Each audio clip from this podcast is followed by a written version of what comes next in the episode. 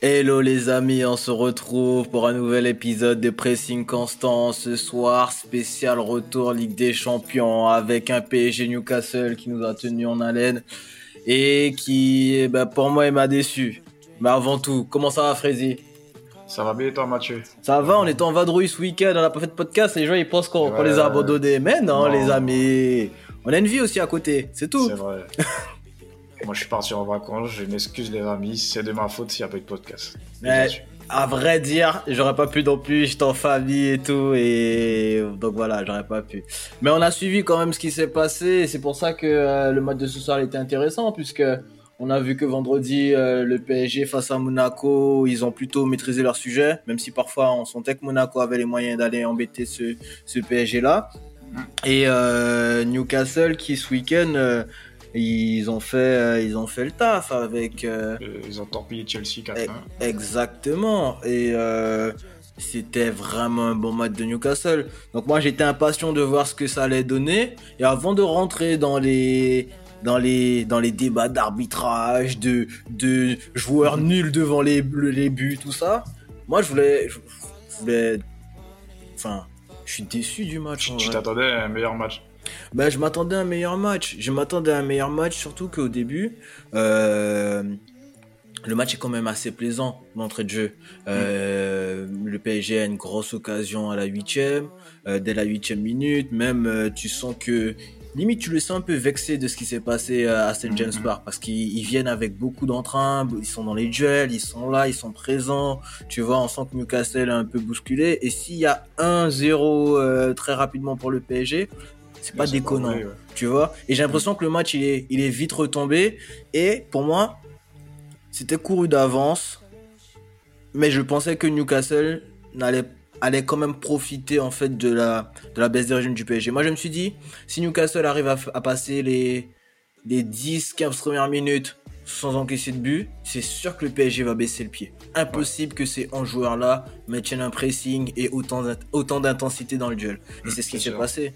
Mais après il faut savoir que Newcastle à l'extérieur, cette saison, c'est pas fameux. C'est vrai.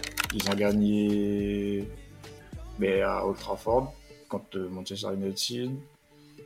Et je sais plus contre quelle équipe, mais il- à l'extérieur, cette saison, c'est pas fameux. Donc, euh, et surtout que Paris à domicile, c'est au Parc des Princes, c'est une forteresse. C'est ça. Donc moi, je m'attendais à un PSG conquérant et en fait, moi, moi je m'attendais à ce match, à Newcastle qui défend et Paris qui attaque, attaque, attaque. C'était pas un mauvais match tactiquement, hein. Non, mais je m'attendais à un volume 2 vraiment. euh, tu vois, pour moi, c'était l'affiche. de- Oui, après, il faut pas oublier que Newcastle a des blessés. Bon, C'est vrai. je ne vais pas prendre ça comme excuse parce que quand ce- c'est l'équipe des autres, ce n'est pas un problème. Je vais rien te dire, Freddy. Voilà. Tu peux parler tranquillement des autres équipes. On va pas, on va pas parler de Manchester. Je vais pas t'envoyer de pique, promis. Donc, euh, mais Newcastle, ils ont fait comme ils ont pu. Pour moi, ils ont bien défendu. Ils ont fait du Newcastle. Mais tu vois un truc qui est, qui est, qui qui est bête. Aujourd'hui, le, le bon de touche de Newcastle, c'est C'est. Parkinson, Huntley, ouais. Ndiweni, Hall, Karius, euh, Dumet, Dumet, je sais pas, même pas comment on dit, et Dubra, Dubravka. Donc on, on va pas, c'est pas pour leur faire injure, mais quand de l'autre côté t'as Gonzalo Ramos, Marco Asensio qui faisait son retour aussi, Vitinha, Barcola, Mukiele, Soler, bon le Tellier tenace, bon t'as quand même un peu plus d'arguments côté PSG, qui le PSG aussi avait des absents importants, puisqu'il y avait pas Marquinhos et pas Zahir Emery qui, qui étaient blessés. Mais, euh, enfin, qui sont blessés plutôt. Mais aujourd'hui, eh ben, Newcastle, ils ont fait un changement ou pas Newcastle? Ils ont fait... Je crois pas. ils Non, Newcastle, 90 il n'a même pas fait de changement. Il est sous pression, il est attaqué de partout en Angleterre, il arrive, il te pose son petit Miley, Miley, Miley, je sais pas comment vous dites en anglais. Je suis pas bon en anglais, les gars, on passe. Bref, il met son petit jeune de 17 ans qui fait un bon match. Il fait un bon match, le petit. Et euh, il fait pas de changement quand t'as un PSG qui, qui, qui franchement. euh, Moi, je commence à me poser des questions. Parce que quand tu vois aujourd'hui que Dortmund est qualifié, alors que c'est l'équipe qui, pour moi, m'inquiétait le plus dans ce groupe-là par rapport à ce qui monte en championnat et par rapport à leurs errements défensifs. Je me rappelle Euh, qu'on disait que Dortmund allait passer à la trappe. Merci. Aujourd'hui, ils sont premiers 10 points. Et ils vont jouer la première place du groupe contre Paris. Et si Paris ne se gère pas Oh. au Borussia, devant le mur jaune là. Je, je les vois pas gagner au Wesh Stadium. Eh ben tu vois. Bon, attends, déjà, déjà, déjà, déjà. Pourquoi on, pourquoi on a cette, cette, a priori là sur ce, sur ce qui va se passer là-bas? Parce qu'aujourd'hui, le PSG normalement, euh, avec cette, cette équipe de Newcastle qui est diminuée, qui, qui refuse le, le, le, le jeu et qui concrètement la, la, la, la stratégie de Newcastle aujourd'hui c'était 4-5-1. On bouge pas. 4-5-1, on bouge pas. Prise à 2 sur Mbappé. Dembélé, on le laisse prendre de, de, de la vitesse. Et quand il arrive à l'entrée de la surface, prise à 2 aussi. Chacun de son côté, on sait qu'il va rentrer. Aujourd'hui, ah. le, PSG, le, le PSG doit mettre 4, 5, 6 buts à Newcastle. Barcola, il a trois occasions. Après, je je veux pas je veux pas rentrer sur lui parce que enfin je, je parce que pour moi il a il a pas ses temps de jeu. Donc il peut pas être efficace, il peut pas être euh, aussi pertinent que peut être un, un, joueur qui joue tous les jours. Mais juste lui, en rentrant à la, je sais pas à quelle, à, quelle, minute il est rentré, je crois que c'est la 70e, je vais checker ça. Euh, il a 3-4 occasions franches. Je parle pas de situation, hein. Je parle d'occasion même. Mais tu sais, c'est pour ça que pour moi, en vrai, Paris, ils font pas un mauvais match. C'est juste que leur attaquant, tu vois, le plan de jeu de Luis Enrique, il était clair. Le plan de jeu, c'est quoi un entraîneur? Un entraîneur, lui, il met en place un plan de jeu pour aider son équipe à marquer des buts et défendre. Son équipe s'est créé des occasions, c'est juste que les joueurs étaient maladroits, c'est pas de sa faute. Sur ce match-là, moi je vois pas comment on peut jeter la pierre sur le Senrique. On peut rien dire sur le Senrique. C'est plus la faute des joueurs. Et ce que tu dis là, c'est vrai parce qu'il a fait une stratégie. Et au début du match, tu peux te poser la question pour Danilo ok? Et au final, quand tu regardes Luis Enrique, ce qu'il fait, c'est très intéressant parce qu'il se dit que ce soit défensivement ou offensivement, on va jouer à 3. C'est-à-dire que en phase défensive, avais, il jouait à 3 avec Hernandez, euh, Danilo et euh, et tu pouvais tu pensais tu pouvais penser qu'il y avait Skriniar, mais en fait Skriniar, il allait chercher très très haut. Donc limite, ça revenait euh, une ligne de 4 parce que Skriniar décrochait, enfin pas, décrochait, mais suivait justement le décrochage de l'attaquant ou euh, du, du, pas vraiment du 10, mais il, le suivait très bas pour pouvoir presser très haut.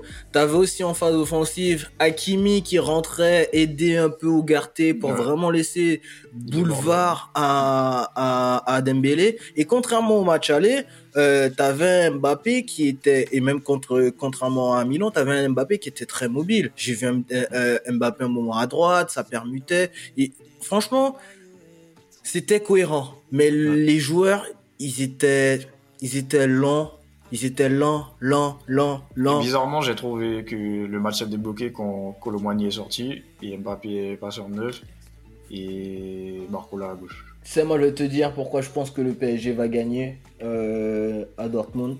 Parce qu'il y a le retour d'un joueur qui est très, très, très important. Et je pense que c'est Asensio.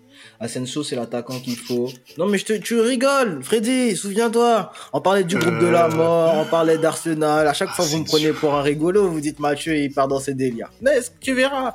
On va avoir cette discussion. Rigole pas, Freddy. On va avoir cette discussion encore avant la fin du championnat. Tu me connais, je vais pas lâcher ta veste. Ok, Fred Hermel. non, frérot, sérieusement, blague à part. Moi, je pense qu'Asensio a fait un bien fou.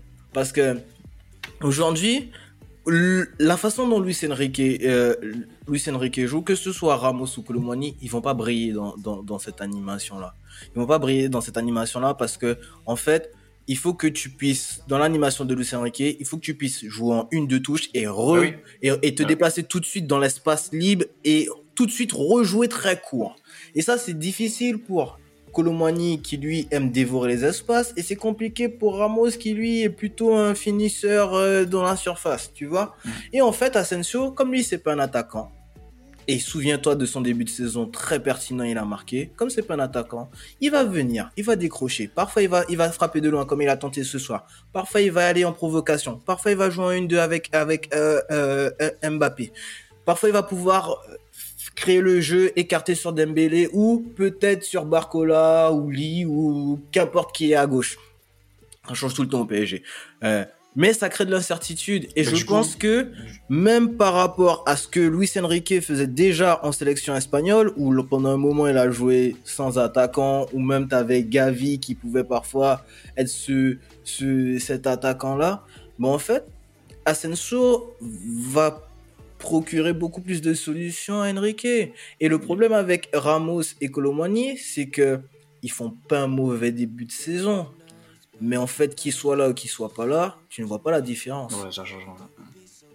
Que ce soit Ramos ou que ce soit Colomani, peu importe le profil. Mais du coup, pour venir à Asensio, toi, tu le, tu le joues où?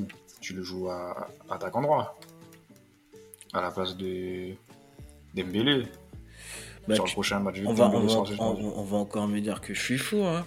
Mais moi, si je suis les Enrique, je persiste dans son, je persiste dans son système avec quatre attaquants. Où, pour moi, mes deux attaquants d'axe sont Mbappé et Asensio qui resteraient mobiles. J'ai Dembélé côté droit. Non, mais Dembélé sera suspendu. Ah oui, tu parles. Ah, mais tu parles vraiment pour le match euh, ouais, pour le contre. prochain euh, match, ouais. Bah oui, dans ce cas-là, ok. Non, mais t'as raison. Dans ce cas-là, oui. Asensio, à- Asensio, Asensio à droite. Et tu fais, tu repars avec ce que t'as, ce que t'as fait aujourd'hui. Colomani, Mbappé. Et, et moi, je tente Barcola. Je tente Barcola titulaire. Pas parce que euh, Lee a fait un mauvais match ou quoi que ce soit. hein, mais Ouais. je pense que euh, il ramène une petite insouciance et euh, un- des, des attaques différentes au PSG. Ouais. Tu vois? Moi, j'ai Et- bien aimé Barcola, il me rappelle un peu Grealish. Dans, dans- dans sa manière de- C'est vrai. d'amener la balle, C'est vrai. de dribbler les gars. Euh, Ce sont les nouveaux ailiers. hein. Ouais, ouais, non, c'est vrai, c'est vrai, c'est vrai, c'est vrai. Par contre, là, on parle des joueurs qui ont apporté un petit plus, qui peuvent apporter un petit plus. Mais si le PSG règle pas le problème de Donnarumma, chaque match, c'est une pochette surprise. Au début, il était pas bon avec ses pieds, on l'a toujours su. Super, on n'apprend rien. Mais si même maintenant avec ses mains, ça devient délicat, et encore, je parle de Donnarumma d'abord, mais c'est pas normal que le joueur de Newcastle puisse slalomer dans toute la défense, frapper, et même quand, quand il frappe, ben, les joueurs du PSG sont à l'arrêt. Ouais. Ça, c'est pas normal. Mais à un moment donné, euh, faudra solutionner ce, ce- ce- enfin, faudra solutionner ce, ce- ce problème-là parce que aujourd'hui, Newcastle n'a même pas appuyé sur ce problème-là du PSG.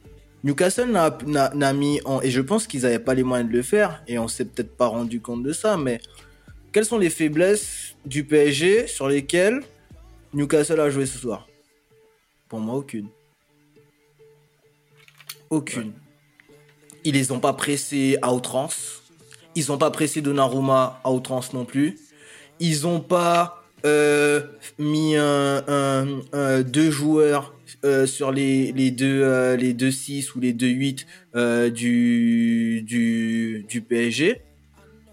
Le PSG a quand même eu une certaine liberté à faire circuler le ballon. Ils se sont contentés de, de rester bloc bas et de bien coulisser, de bien défendre. Si tu joues contre une équipe qui pointe vraiment Moi- les moi, lacunes du que- PSG, ça va être moi, je- compliqué. Moi, hein. je pense que c'était vraiment le plan de jeu. Comme je t'ai dit, ils... n'avaient pas de bon, donc ils étaient obligés de faire euh, le match avec euh, le même 11. Donc euh, ils, ont, ils ont géré leur match à leur manière, tu vois. Ils n'avaient pas pressé comme des fous pour être carbo à la 45e, comme ils ont fait à 7 part. C'est ça. Et en plus, au final, dans un contexte qui est un peu particulier pour eux, ça reste quand même super intéressant parce que ils restent euh, en course pour l'Europe. Là, c'est Milan qui est dans une mauvaise situation puisque Milan s'est fait taper chez eux par Dortmund ce soir. Dortmund a 10 points, le PSG a 7 et Newcastle a 5 points. Donc le prochain match, c'est euh, Dortmund PSG et Newcastle euh. Pour que Paris soit qualifié, il faut que Paris gagne ou match nul et que Newcastle perde ou, ou- ou- ou réalise un match nul aussi. Donc globalement, la dernière journée va être super intéressante parce que tout peut encore se jouer. Même euh, Milan, qui est dernier du groupe, aujourd'hui peut encore croire, la- croire en sa qualification. Donc ça nous permet une dernière journée vraiment, euh, je vais pas dire exceptionnelle, mais ça vaudra son pesant d'or. Bon, ben, sur, sur ces magnifiques mots, nous allons nous donner rendez-vous pour demain, pour les prochains matchs de Ligue des Champions. Et comme d'habitude, les amis, n'hésitez pas à partager, liker le podcast si vous avez aimé. N'hésitez pas à lâcher des commentaires. Et à la prochaine. Merci la famille. Ciao, ciao. Ciao. Mais Florian Thauvin, mais Dimitri Payet Mais Dimitri Payet Et Karim Golan, ça fait 3 Le triplé réalisé par le Norvégien Muchas gracias afición, este é para vosotros. Sí! Encara Messi, encara Messi, encara Messi, encara Messi, encara Messi, encara Messi, encara Messi, gol, gol, gol, gol, gol!